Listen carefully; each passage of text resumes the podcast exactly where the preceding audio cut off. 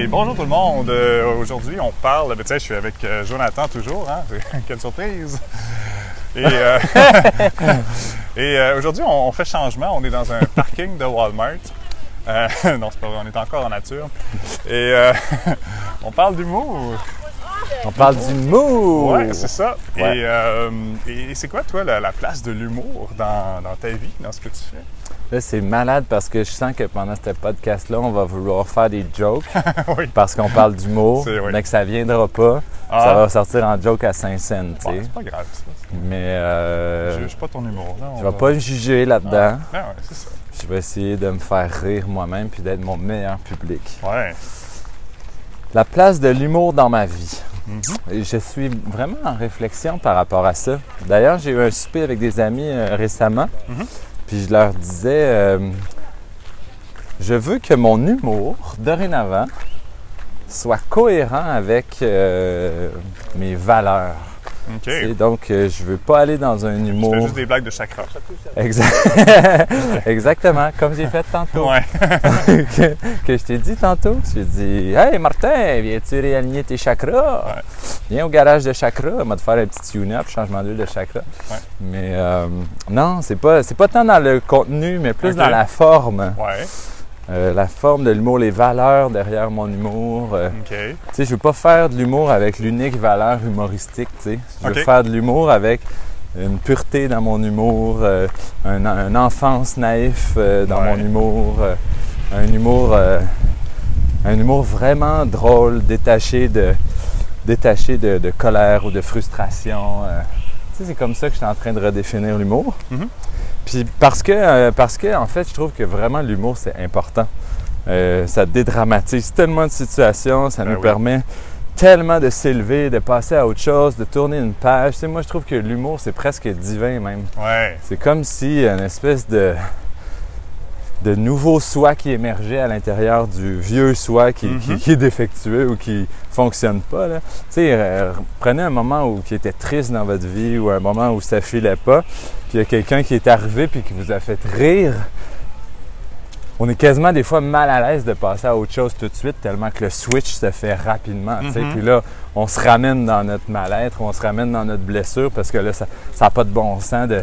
d'avoir tourné la page aussi rapidement. Ouais, Mais ça prouve en fait le pouvoir de l'humour dans, dans une vie. Puis c'est très libérateur, je pense. Ben oui. L'humour fait, euh, nous libère de plein d'émotions. Tony Robbins, il en parle d'ailleurs beaucoup. Il dit le pattern interrupt, tu sais, d'interrompre le pattern. Quand Ouais. tu es en train d'avoir une chicane de couple ou tu es en train, tu rentres dans un pattern malsain, Exact. paf, tu, tu- tu fais une blague, tu rentres l'humour là-dedans, puis là, wow, ça, ça interrompt justement le pattern dans lequel tu t'enlisais, Mhm. puis, puis ça permet de comme prendre une bouffée d'air puis de remonter, là, tu sais, de changer complètement le- le- le- l'ambiance. Là. Fait que oui, ouais, super utile ça. Toi, la place de l'humour dans ta vie, c'est quoi? Ah ben moi, euh, j'ai- énorme, là, j'adore faire des niaiseries. Autant même sur ma page Facebook, là, les gens me le disent que ma page Facebook. euh, Bonjour. Euh, vous savez où est le lac au castor oui, c'est juste de ce côté-là, oui. Merci. Ouais, Un petit peu plus loin, là. Tu vas y arriver. Puis, euh, On savait que ça c'est parfait, ouais, c'est ça. Fait que euh, voilà. Puis, euh, Donc le lac au castor, mes amis, il oui, est par là. Il est par là. Puis euh, c'est- c'est c'est cool parce que euh, qu'est-ce que je disais là Ben, Tony Robbins. euh, Ouais, c'est qui- ça, interrompre le pattern. Ouais, Puis euh, voilà. Donc euh, ah oui, sur ma page Facebook je disais. ouais, exact. que euh, j'aime ça, tu sais, mettre des niaiseries. Puis j'adore ça parce que les gens me le disent même. Ils lisent mes trucs, mes, publi- mes publications, puis ils se demandent Bon, es-tu sérieux là? C'est une niaiserie là? Puis, puis c'est cool parce que euh, justement, ça garde l'esprit actif, tu sais, comme tout le temps, l'esprit en train de s'amuser, puis euh, de pas savoir. Mais euh, j'aime ça, ça fait rire les gens. Moi, ça me fait rire énormément. Je suis mon propre euh, meilleur public. Là. J'adore faire des blagues, même sur, euh, sur le Messenger Facebook, là, quand j'écris à mes colocs. Je fais tellement de niaiseries. Puis je pense que je suis la personne qui rit le plus de mes propres blagues, mais c'est pas grave, j'ai du fun. Fait que, À la limite, it. tu les fais pour toi avant de Ben les oui. faire pour les ben autres. oui, ben oui. Fait que, Puis toi, dirais-tu que ton, ton humour doit avoir un style en particulier ou l'humour, c'est l'humour, puis peu importe ce que c'est, ça, ça fonctionne? Non, euh, je pense que ce qui est important, c'est quand même euh, de, Tu parlais un peu de l'humour enfant, tu sais, j'aime ça, faire attention de ne pas blesser les gens, là, parce que, par exemple, moi, quand j'étais euh, ado, à 12, 13, 14, 15 ans, ben, quand j'avais pas encore accepté complètement mon orientation sexuelle, euh, les, les blagues ou même juste les commentaires sur l'homosexualité me blessaient énormément. Euh, puis, à ce heure que je suis accepté, ben là, il n'y a plus aucun problème, puis je suis capable de faire des blagues là-dessus moi aussi. Mais il y a juste ça qu'il faut faire attention selon moi. Euh, puis même aujourd'hui, comme je donne des conférences dans les écoles là-dessus, ben, je fais attention. Quand je suis en public, je fais attention à ce que je dis, même si c'est des blagues, parce que je sais pas les gens autour de moi où est-ce qu'ils sont rendus dans leur acceptation. Mais à part ça, là, euh, non, tu sais, comme des blagues plus neutres, là, ça, euh, pas de limite, là. Tu sais, moi-même, à une période de ma vie, je me disais, moi, j'ai le droit de faire l'humour que je veux. C'est la responsabilité de l'autre personne de s'aider ou de s'outiller si ça la blesse, tu sais. Puis je réalise qu'aujourd'hui, je pense plus comme ça. Ouais, ouais. Euh, parce que c'est quand même un beau devoir humain, ça aussi, de faire attention à ne pas blesser l'autre. Ouais. Puis finalement, est-ce que j'aime plus le regard que j'ai sur moi-même à faire cet effort-là, à ne pas blesser l'autre, ou à me foutre des répercussions que ça va avoir sur l'autre? Ben, je pense que je m'aime beaucoup plus à me regarder faire un effort à pas blesser l'autre. Ouais. Je trouve que pour moi, c'est euh, ça- je cultive une plus belle forme d'amour propre Mhm. dans cette forme d'humour-là. Ouais. Tout est dit. Tout est dit. End of the conversation. voilà, c'est ça. Ah ouais. Mais, euh, mais c'est ça. Qu'est-ce que, qu'est-ce que tu fais, toi, par exemple, pour. Euh, as-tu des exemples comme pour désamorcer des situations que- avec l'humour qui t'a été. euh, qui t'a, que, que ça a été des bonnes portes de sortie, mettons, ou quelque chose comme ça? Euh, Tiens, ça c'est intéressant. Moi, je réalise en fait que on m'a.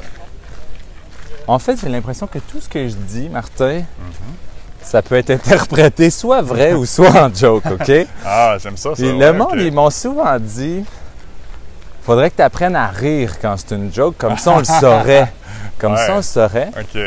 Puis des fois, étant donné que je fais un métier de coach, des fois je vais dire une blague, mais avec. Je sais pas pourquoi, c'est comme s'il y avait une intention que l'autre prenne conscience de quelque chose Ouais. dans cette blague-là. Ouais. Puis l'autre qui perçoit qu'il y a une prise de conscience à faire dedans, mais qui veut pas la faire, ça va la frustrer. Mhm. Ça, ça m'est arrivé souvent.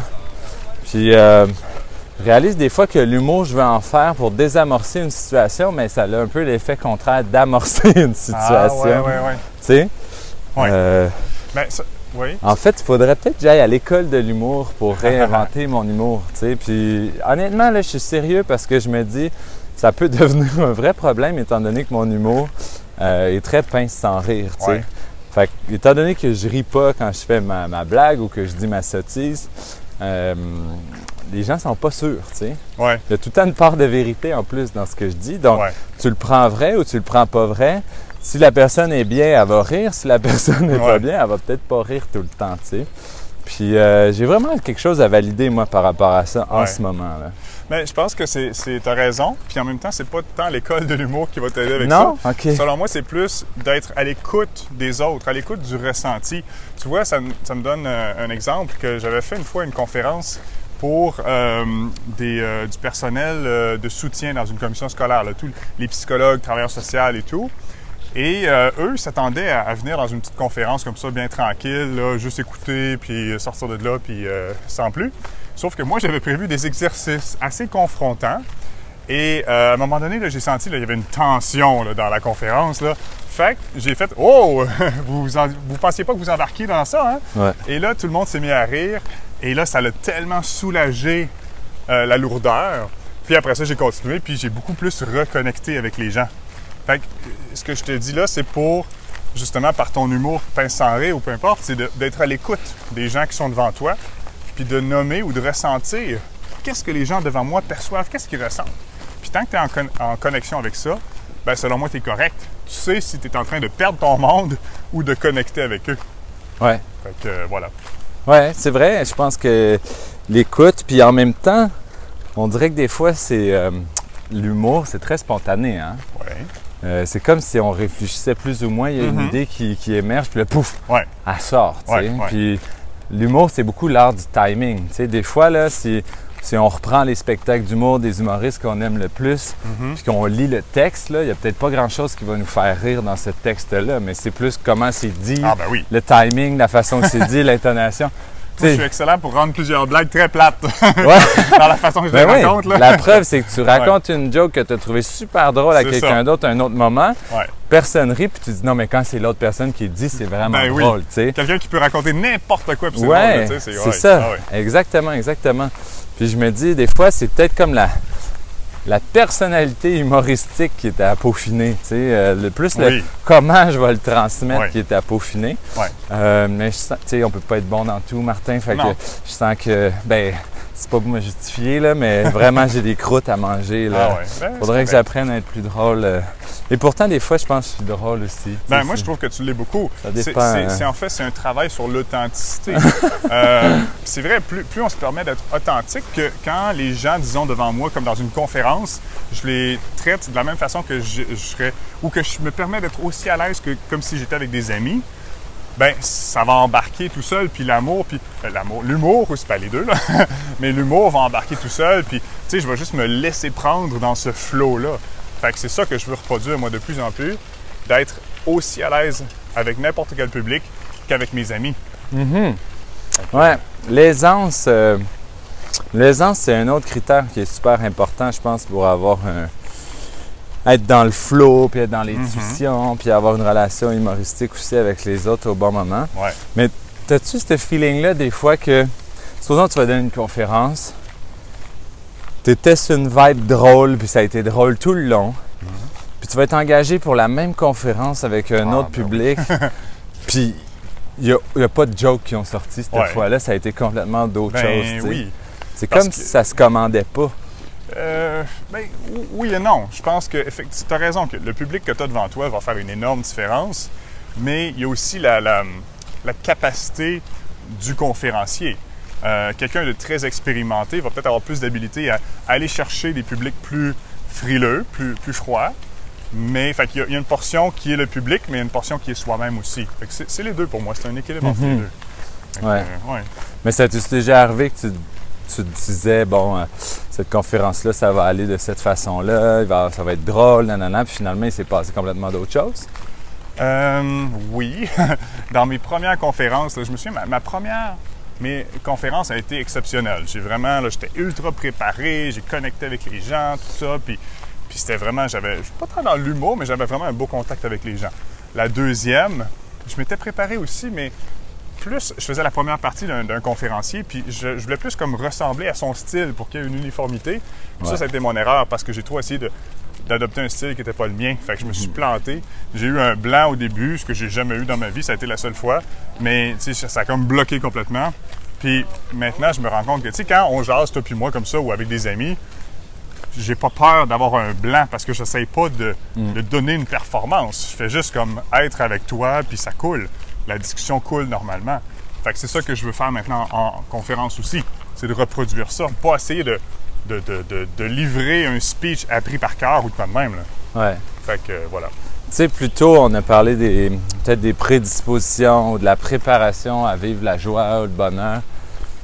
Il me semble que j'aurais envie de me questionner à savoir est-ce qu'on peut est-ce qu'on peut mettre en place quelque chose dans notre vie euh, pour vivre une vie plus justement euh, euh, remplie de spontané humoristique, spontanéité humoristique ou de moments tu sais, drôles. Parce que je trouve que cette vibe-là, le rire, c'est tellement riche. Ouais. Tu sais, euh, c'est Ben, comme. Tu vois, j'ai eu une cliente à un moment donné qui vivait beaucoup de harcèlement dans son milieu de travail. Ouais. de différentes personnes, mais surtout de son supérieur. Puis, ce que j'ai fait à un moment donné, je sais pas pourquoi d'où m'est venue l'idée, mais j'ai dit, OK, ben, ce gars-là, on va l'appeler le clown. Puis là, tu l'imagines habillé en clown, puis ça la faisait tellement rire, là, puis là, il perdait tout son côté euh, menaçant. Son pouvoir, là. Ouais, parce qu'elle l'imaginait déguisé en clown, puis dans toutes nos rencontres, on l'appelait le clown. Ouais. Et, et ça, ça a été vraiment puissant de faire ça. Puis tous ses autres collègues aussi ont tous eu des noms de personnages. Là. Fait que, euh, fait que c'était cool parce que là, les fois d'après, elle revenait. Puis là, je dis Bon, comment ça va avec, avec le clown? Puis là, elle partait à rire. tu sais, Puis ça, ça a beaucoup désamorcé la situation difficile qu'elle vivait au travail. Mhm. Donc, euh, ça, c'est, je pense, un excellent conseil de faire ça aussi. de un peu comme tu sais, le- l'autre podcast, podcast qu'on vient de faire, qu'on disait de ce qui nous fait peur, d'éloigner l'image, la rendre plus statique, euh, noir et blanc et tout, ben, la rendre humoristique, c'est une autre belle façon de, de désamorcer ça aussi. Ah ah. Ouais. C'est comme si je me demandais comment on peut vraiment utiliser l'humour comme une qualité ou une valeur euh, de changement. Parce que nous, c'est ça qu'on crée dans la vie des gens. On, on amène du changement, on aide les gens à transformer des choses euh, moins agréables pour eux. C'est qu'est-ce qu'on pourrait faire de plus dans notre métier pour utiliser l'humour, puis euh, je sais pas, l'intégrer davantage dans notre vie personnelle, mais professionnelle aussi. Puis dire que l'humour, maintenant, c'est une valeur qui est, qui est importante, puis on comprend la plus-value euh, du rire, puis tout le dé- désamorcement Ouais. euh, positif que ça peut engendrer, tu sais. Ouais. Qu'est-ce qu'on Ben- qu'est-ce qu'on devrait mettre en place, tu penses? Justement, tu viens de le nommer, moi je trouve, c'est comme as parlé de la vie professionnelle puis de la vie personnelle. Ouais. Moi, ce que je fais de plus en plus, c'est que j'intègre les deux ensemble. Et souvent, dans la vie professionnelle, il y a une distance plus grande entre les gens. Il y a un sérieux. On, se dit que business, le travail, c'est sérieux. Ben, moi, je sors de ce concept-là de plus en plus. Puis moi, je veux effacer cette euh, distinction-là entre travail puis business. Je veux effacer la distinction entre amis puis clients. Fait j'efface toutes ces frontières-là de plus en plus. Et ça donne que ben mon travail est le fun, puis que j'ai du plaisir, puis que je ris, puis tu sais, je peux très bien coacher quelqu'un, puis le coacher euh, de façon directe ou en faisant des blagues. Ou tu sais, j'ai plein d'outils comme ça là, pour le faire. Ouais. Fait que euh, voilà. Ouais, je pense que quand la quand, quand la, la proximité s'installe, même dans le cadre professionnel, Ouais. quand une connexion est établie, une relation de confiance est établie, clairement ça devient plus facile parce que Mhm. l'autre personne te nourrit aussi. Tu sais, je pense que l'humour, c'est pas quelque chose qu'on développe personnellement tout seul. tu sais, Ouais. rien que nous avec nous, tu sais, c'est peut-être quelque chose qu'on développe à deux. Je pense que quand l'autre nourrit ça chez toi, toi, tu peux amener aussi de l'eau au moulin. Je pense qu'il y a un timing humoristique qui peut se créer. Ouais. C'est un peu comme la, la folie rencontre la sagesse, puis Ouais. l'heureux mélange Ouais. ensemble, ça crée quelque chose de super Ouais. drôle, tu sais. Ouais. Puis Ouais. tu dis même quand la relation de confiance, confiance est établie, mais moi je pense que ça permet À justement établir. d'établir la relation de confiance. De... moi là par exemple, je tutoie les gens dès le départ, même au téléphone des fois. Puis je sens qu'il y a, de, Oups, il y a des gens que ça ébranle un peu, là. il y a des petites résistances. Là. Mais j'aime ça parce que tout de suite ça leur donne le ton de c'est quoi la relation que je veux créer avec eux. Ouais. Puis moi je fais ça très très rapidement, d'être très proche des gens, très authentique, très. euh, je parle à mes amis là, tout de suite là. Puis, euh, puis j'aime ça, ça marche parce que je crée un rapport très fort. Surtout avec moi, avec l'hypnose, il faut que le rapport soit fort pour que les gens embarquent dans mes exercices. Donc, euh, je le provoque tout de suite. Fait que oui, Ouais. tutoyer, humour, euh, ramener ça à moi aussi, mes propres difficultés, mes propres problèmes que j'ose parler. Mhm. Euh, ouais, tout ça là. Ouais, 100 Mm. Puis je trouve ça intéressant la notion d'utiliser l'humour pour créer le rapport, Ouais. Mais que l'humour va aussi s'amplifier si le rapport est bien créé. Mhm. Tu sais, il y a- il y a du monde, des fois, il n'y a pas de relation avec quelqu'un. Puis là, tu essayes l'humour, mais au contraire, ça déconnecte encore plus parce que ça donne une raison de plus à l'autre personne de dire euh, c'est qui lui, Ouais. qu'est-ce qu'il fait là? Ouais, ouais. Euh, mais en, puis en même temps, avec ces gens-là, je me dis un, un rapport plus profond qui est créé d'avance, peut-être qu'il va avoir plus de place à l'humour euh, après. tu sais. Mhm. Ouais, ben, les deux se, constru- se- se construisent ensemble. Ouais, exactement. Ouais, ouais, ouais. OK. T'as-tu euh, une blague du jour à nous raconter aujourd'hui? C'est drôle parce que je venais d'y penser. Puis comme je disais, moi je je trouve que c'est pas. Moi je me sens pas bon pour raconter des blagues. Euh, Il y en a une qui vient à l'esprit, euh, qui vient à l'esprit, puis j'ai pas le goût de la raconter sur le podcast. Ouais. Mais, euh, mais- c'est un peu cru. Mais euh, mais, euh, mais c'est ça. Tu sais, je pense que ouais, c'est ça. Mais non, j'aime plus. Tu sais, pour moi, quand je pense à humour, c'est pas tant raconter des blagues, je laisse ça aux autres. Ouais. C'est plus dans la spontanéité de, de- tu sais, tu, penses qu'on s'en va dans un chemin, puis paf, tu sais, tu, vas. euh, dire d'autres choses ou avec les photos aussi, avec les images. Les gens, s'ils regardent mon Instagram, là, euh, toutes les images, il y en a plusieurs qui ont juste pas rapport. Puis mon but, c'est juste de, de provoquer le rire, puis de faire rire, puis de... Des de- fois, le non-verbal puis les contextes sont pas mal plus drôles que ce qu'on Oui, dit. exactement, Ah, exactement. je suis d'accord avec toi.